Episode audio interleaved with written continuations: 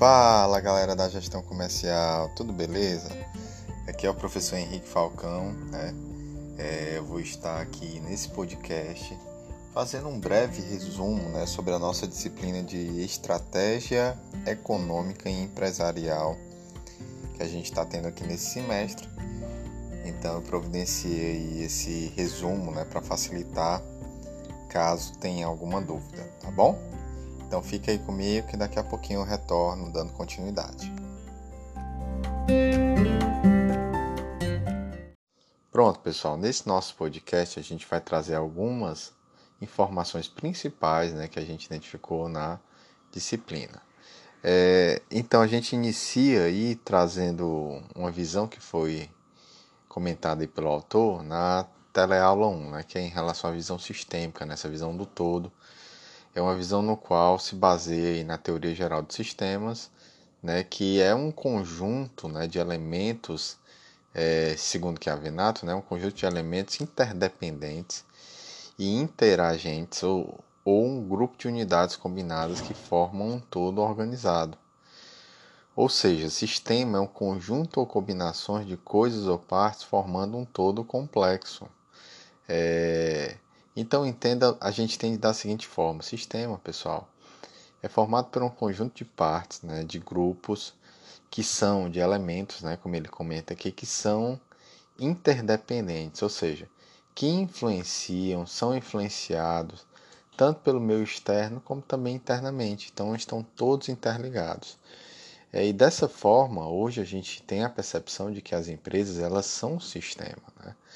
É um sistema que a gente chama de sistema aberto e dinâmico, no qual todos os elementos né, eles estão independentes, são interdependentes, melhor dizendo, e interagem entre si sempre em busca de um objetivo comum.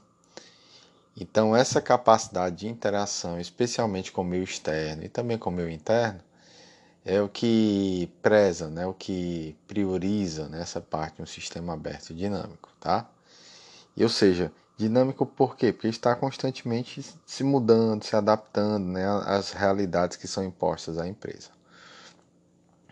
Um outro ponto que é comentado também ali no início da, da disciplina é exatamente sobre os indicadores e o autor ele faz um destaque especial aos indicadores de desempenho, que eles são utilizados ali pela gestão organizacional para saber se aquilo que foi planejado de fato ele está sendo cumprido.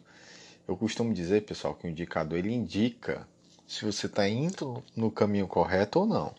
Então essa é a proposta do indicador, né? Eles, pessoal, eles representam ali parâmetros né, que vão ajudar nesse processo de monitoramento, né, de avaliação, de checagem, de acompanhamento dos processos, né, e acabam nos ajudando para mostrar se a empresa está indo no caminho correto ou não, se precisa de alguma correção, se precisa atuar corretivamente de alguma forma, entendeu? Essa é a proposta de é, indicadores de desempenho. Seguindo né, na nossa disciplina, o autor também vai trazer ali algumas terminologias contábeis em uma outra teleaula, algumas terminologias contábeis relacionadas a custos, né? Então ele traz a proposta dos gastos, né? Sendo gastos como um valor pago ou assumido para obter a propriedade de um bem ou serviço, né? É esse valor ele é representado pela entrega ou promessa de entrega de ativos, né? Então a gente vai ver alguns tipos de gastos que a gente vai fazer um detalhamento mais à frente. São os custos, as despesas, né? Então a gente vai ver mais à frente. É, então entenda, um dos gastos que a gente faz é exatamente o gasto com investimentos. E o que é que seriam investimentos, professor? São os recursos né, que a, a empresa obtém para ser utilizados lá na sua estrutura empresarial, ou seja, para adquirir ativos, né, para adquirir imóveis, né, para adquirir é, fazer realmente acontecer a parte estrutural da empresa. Então, essa, essa é a ideia de investimento que é um gasto. Né? Um outro gasto que a gente também vê é a parte dos custos. Né? E quando a gente fala de custos, está relacionado ao recurso consumido de parte ou do total adquirido. Ele ocorre após a aquisição da propriedade de um bem ou serviço Quando a gente fala de custos, a gente pode exemplificar como salário do pessoal da produção, matéria-prima que foi utilizada lá na produção, mercadorias para revenda e etc. Custos, pessoal, está muito ligado à parte operacional, né? a parte de produção em si, propriamente dita. Já as despesas, que também é um outro gasto, é a parcela do gasto da empresa que não está envolvida diretamente com a atividade principal, ou seja, o core business, né, a essência do negócio, para a geração de um produto ou serviço. A gente pode trazer como exemplo salários, encargos sociais de pessoas da área administrativa, da área de vendas, né? Então, isso geralmente são despesas, né? É como eu falei para vocês, a despesa em si ela está relacionada mais à parte de back office, né? A parte de apoio, né? operação, tranquilo? Essa é a diferença entre despesa e custos, enquanto custo está mais voltado à parte operacional, à parte de produção. Continuando. E a perda, que também é um outro gasto. A perda é um gasto que a gente chama de involuntário e anormal, que ocorre sem a intenção de obtenção de receita. Então podem ocorrer também por fatores externos, né, que acabam prejudicando lá a empresa. Então, por exemplo, ocorreu um incêndio, então pode ter perdido parte da, da, da produção, enchente, furto, roubo. Então, perdas são gastos involuntários e anormais, tá, pessoal, que ocorrem dentro da empresa. E com isso, pessoal, a gente fecha, né, esse esse arcabouço, vamos dizer assim, dos gastos. Que aí nós temos os investimentos, nós temos os custos, nós temos as despesas, nós temos as perdas, ok? Agora, fazendo um detalhamento sobre os custos, a gente identifica dois tipos principais de custos, os famosos custos fixos e variáveis. Né? Então, os custos fixos são aqueles que eles não oscilam em virtude da quantidade que está sendo produzida. Então, independente se eu produzir uma unidade como eu produzi um milhão de unidades, eu vou estar sempre pagando aquele custo fixo ali. Né? Então, ele não está ligado diretamente à produção. Exemplo, o aluguel é um custo fixo bem tradicional. Se eu tenho um aluguel de determinado galpão, né, de um determinado armazém, com certeza eu posso produzir uma unidade como muitas unidades e vou estar sempre ali todo mês tendo que arcar com esse custo fixo. Né? Não quer dizer que ele não varia, tá pessoal? Porque, por exemplo, o aluguel pode ter reajuste no decorrer do ano. Então ele pode sofrer uma variação, mas é um custo que independe da produção. Já os custos variáveis é o oposto, é aqueles que eles variam, né, eles oscilam conforme a quantidade vai sendo produzida. Exemplo, a gente pode trazer como exemplo a matéria-prima, né? Então, à medida que eu vou produzindo mais, eu preciso de mais matéria-prima. Então, ela está diretamente ligada lá à produção. Beleza, pessoal? Então, vamos dar uma paradinha aqui nesse primeiro bloco, né? No qual a gente abordou alguns temas principais aí e em seguida a gente retoma dando continuidade, tá bom?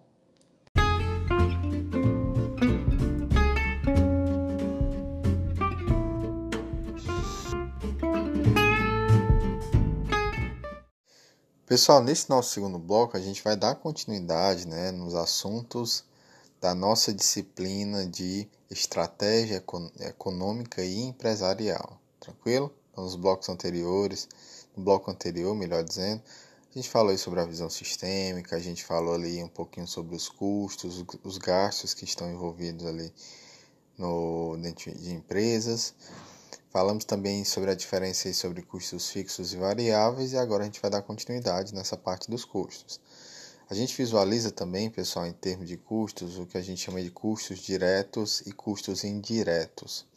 O que é que seriam os custos diretos?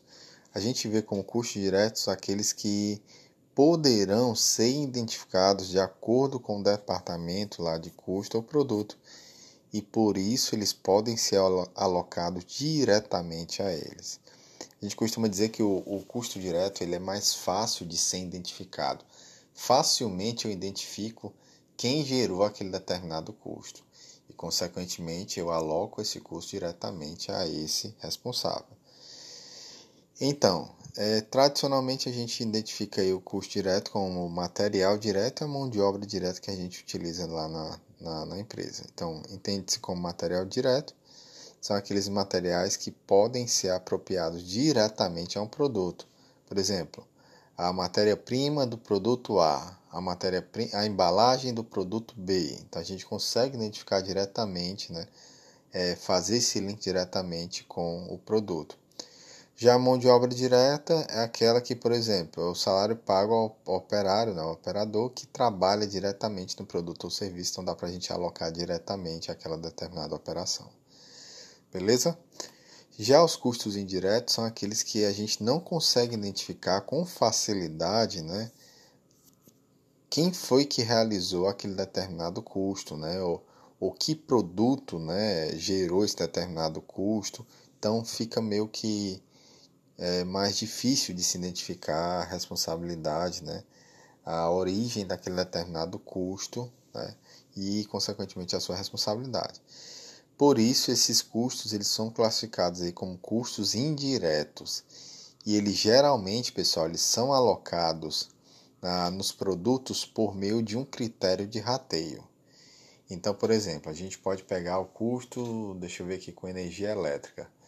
Então, a gente pode pegar esse custo com energia elétrica e, se não tiver nenhum tipo de medidor nas máquinas, a gente pode é, identificar que esses custos indiretos com, no caso, no exemplo com energia elétrica, vai ser rateado da seguinte forma, com base aí no percentual de vendas de cada um dos produtos, pode ser um critério para rateio. Então, se aquele produto A é responsável por 20% das vendas, então 20% dos custos ali com energia elétrica vão ser direcionados para o produto A, e assim sucessivamente, entendeu, pessoal? São os custos indiretos. Numa outra teleaula, pessoal, finalizando essa parte um pouco mais de custos, a gente entra na parte de formação do preço de venda. E o autor nos traz três perspectivas né, principais para três métodos né, distintos para se realizar a precificação. O primeiro deles é aquele que é baseado nos custos, então a gente vai analisar esses custos e chegar ao custo unitário daquele determinado produto. Temos o segundo método, que é baseado no consumidor, baseado ali nas, nas informações coletadas ali do consumidor. E temos aquele custo que é baseado na concorrência. A gente faz o comparativo ali com os preços de vendas dos nossos concorrentes. Então são os, os três principais métodos aí de formação do preço de venda que o autor nos traz ali na, em uma das teleaulas. Além disso, ele comenta também sobre a famosa marcação de preço, né, que é o, é o famoso markup. Né? Então, o markup é um índice né, aplicado sobre os gastos totais ou parciais de um produto ou serviço para obtenção do preço de venda. Então, a gente pega aquele preço de venda e faz essa marcação, né, adiciona né, o markup, né, uma, uma um, um percentual no qual é, vai se chegar por meio do markup no preço de venda. Né? Então, tem como calcular isso também, né? o autor até demonstra lá na teleaula, então é importante que vocês também façam, é, que vocês verifiquem, né? dêem uma olhada lá em como é que calcula essa questão do markup. Uma outra forma aqui de estratégia que ele fala para para se fazer a, esse processo de formação de preço é exatamente a estratégia de preços distintos. Eu trabalhei em uma empresa que trabalhava com esse tipo de estratégia. Então, é uma estratégia que tem como princípio determinar diferentes preços para diferentes mercados ou grupos lá de consumidores. Então, no caso lá da empresa que eu trabalhava, pessoal, dependendo do grupo de consumidores, por exemplo, se eram da área lá de construtores, se eram home centers, se era do tipo tal, do tipo tal. É, então, para cada um desses grupos tinham preços distintos. Então, é uma forma, também é uma estratégia que algumas empresas acabam utilizando. Temos também a estratégia de preços competitivos, que é uma estratégia no qual é, se considera o comportamento do preço dos demais concorrentes no mercado. Então, aquele, você tem que ter o olhar lá para fora, lá né, por mercado, para o ambiente externo, para você ver o que é está sendo é, cobrado lá pelos concorrentes. Então, com isso a gente consegue chegar ali por meio de algumas estratégias, né? preço de mercado, preço inferior, liderança em preço, penetração, preços predatórios. A gente consegue com essas estratégias chegar aí nesses preços competitivos. Um outro tipo de estratégia são os preços de transferências. Então, o que é que seria isso, professor? É uma estratégia no qual as empresas com uma estrutura organizacional grande, com muitas divisões, né, geralmente essas multinacionais, elas acabam tendo alguma dificuldade para a formação do preço de venda. Por exemplo, um, um preço de venda só para todas as unidades. Então, ao invés disso, cada divisão, cada unidade, cada unidade de negócio né, acaba formando o seu preço de acordo com a sua realidade, de acordo com seus custos, de acordo com o mercado que está envolvido. Então, cada um tem a, a, a sua autonomia nesse sentido, beleza? Continuando, pessoal, uma outra estratégia aqui de precificação é a indicada por Kotler, que ele traz aí seis passos que a gente para a gente criar, né, para a gente colocar em prática essa estratégia de precificação. Então, o primeiro passo seria a seleção do objetivo, né, objetivo da determinação de preços se vai ser alto, médio ou baixo. Então você vai fazer a seleção dos objetivos de determinação de preço. Depois a gente vai tentar né, conhecer um pouco mais, determinar um pouco mais a demanda né, desse, desses produtos. Depois a gente vai estimar custos. Quarto passo seria analisar custos, preços e ofertas dos concorrentes. A gente vai olhar lá para fora. Primeiro a gente olha para dentro na estimativa de custos. Depois a gente olha lá para fora na análise de custos, preço e oferta dos concorrentes. Quinto ponto, a gente seleciona o método adequado lá. A gente falou sobre algumas estratégias anteriormente. Aí você seleciona o método e depois faz né, o seu preço final, seu preço de venda lá final. Então essa, esse é o modelo indicado aí por Kotler. Tranquilo? Pessoal, vamos dar uma paradinha aqui no nosso segundo bloco.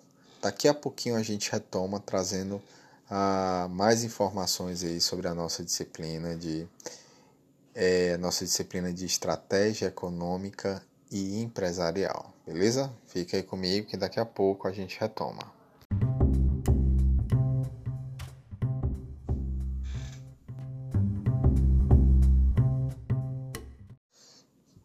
Nesse bloco 3, pessoal, nós iremos falar sobre alguns pontos relacionados a custos relevantes, custos não relevantes, alavancagem empresarial. A gente vai falar também sobre ponto de equilíbrio. Então, são os últimos assuntos que a gente vai tratar aqui no nosso podcast, tá? Então, vamos lá, iniciando. Então, custos relevantes. O autor, em uma das teleaulas, eles comenta né, sobre esses custos relevantes, evitáveis, é, que eles são denominados diferenciais ou incrementais e correspondem a gastos que podem ser eliminados de forma total ou parcial em decorrência de, da escolha né, de uma alternativa em detrimento de outra. Aí ele traz até um exemplo para a gente, né? O seguinte: quando uma fábrica ela opta por encerrar a produção de determinado produto, todos os custos variáveis diretos desse produto deixa, deixarão de ser incorridos. Isso é, lógico, isso é lógico, né? Então, se eu deixei de produzir aquele produto, os custos variáveis que estão diretamente ligados à produção acabam deixando de ser é, é, realizados, né? acabam deixando de ser incorridos. Então, nesse caso aí, são custos evitáveis que a gente tem que pensar no processo de decisão, certo? Já os custos não relevantes são os não afetados pela decisão, ou seja, ele traz até um exemplo. Quando uma empresa opta por investir em um sistema específico que atenda exclusivamente às suas necessidades, as amortizações dos gastos relativos ao desenvolvimento do sistema são custos não relevantes. Existirão independente da decisão tomada, independente se a gente desejar ou não, os custos ali envolvidos com a amortização continuarão existindo, né? continuarão ali abatendo ali no custo daquele determinado, é, no, no, exemplo aqui daquele determinado sistema, tá? Então esses são os custos não relevantes. Um outro assunto que o autor nos traz para a gente discutir um pouco aqui com vocês seria a parte de alavancagem empresarial, né? Então entende-se como alavancagem empresarial é, ao conceito de é, aplicar, né, uma, é, ele até traz essa, vamos dizer assim, esse comparativo entre a alavancagem empresarial e a alavancagem física, né?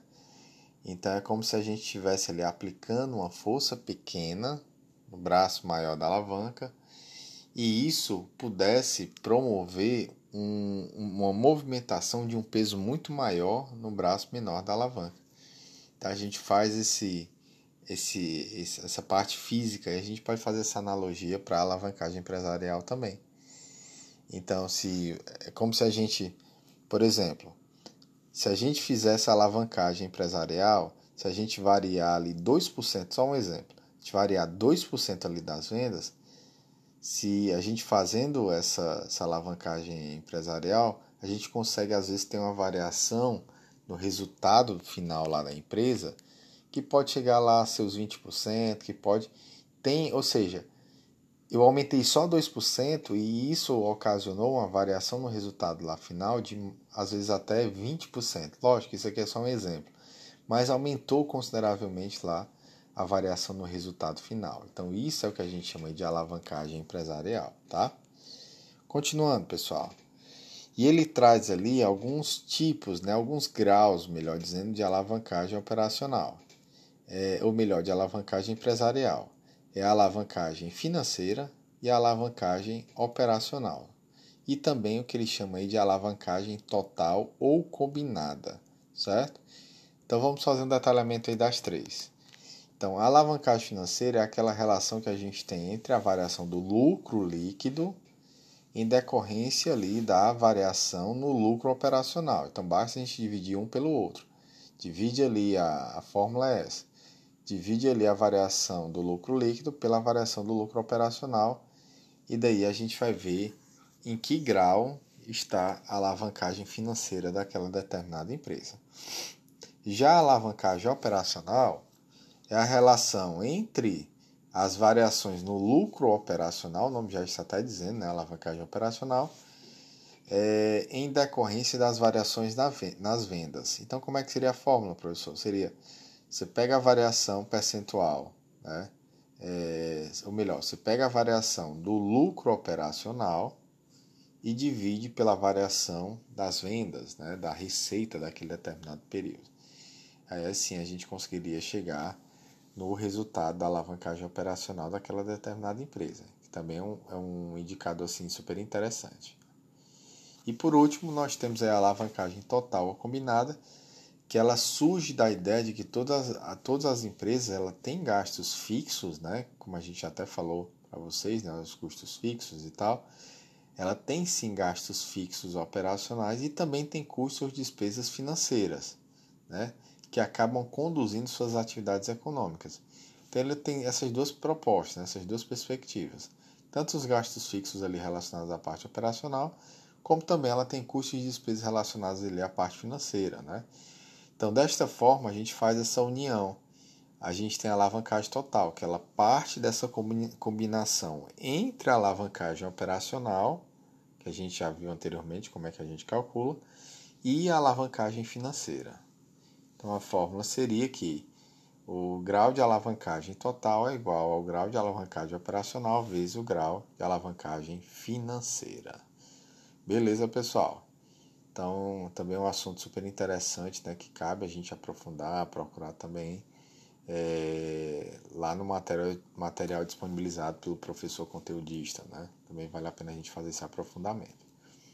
E para finalizar, a gente traz aí a questão do ponto de equilíbrio que aí o autor ele nos traz aí o ponto de equilíbrio contábil, o ponto de equilíbrio econômico e o ponto de equilíbrio financeiro. Então a gente vai finalizar o nosso podcast com esse assunto. Então, ponto de equilíbrio contábil é aquele na qual a gente verifica que a análise dos gastos variáveis e fixos torna possível né, que a gente obtenha né, o ponto de equilíbrio contábil da empresa, que ele é representado, pode ser representado né, tanto em volume em unidades ou em valor real, né, de vendas necessário para cobrir todos os custos e no qual o lucro é nulo. Então, no momento do ponto de equilíbrio né, da contábil, naquele momento as receitas estão igualadas aos custos, né? É, os custos de despesas. Então, consequentemente, o lucro é nulo. A partir da próxima unidade que for vendida, aí começa a ter lucro. O ponto de equilíbrio econômico que o autor coloca aqui para a gente já seria o seguinte: é, apresenta a quantidade de vendas, ou do faturamento, né, no caso, que a empresa deveria obter para poder cobrir toda a remuneração mínima do capital próprio nela investido, considerando valores de mercado. Nesse caso, o lucro obtido deveria ser igual à remuneração do capital próprio, também denominada custo oportunidade de capital próprio.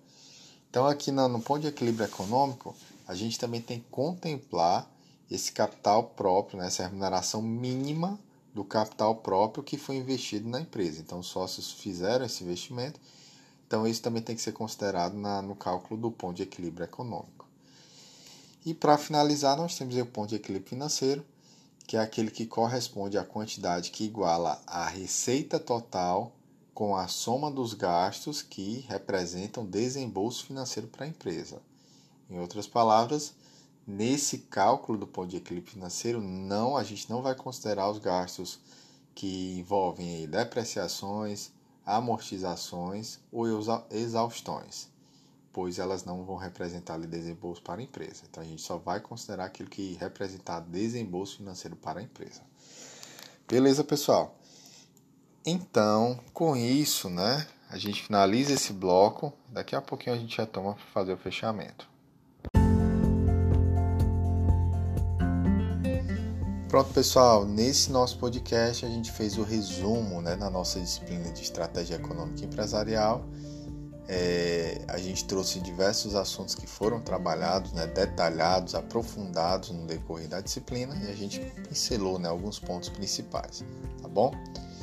Espero que tenham gostado. A gente se vê numa próxima. Tchau, tchau.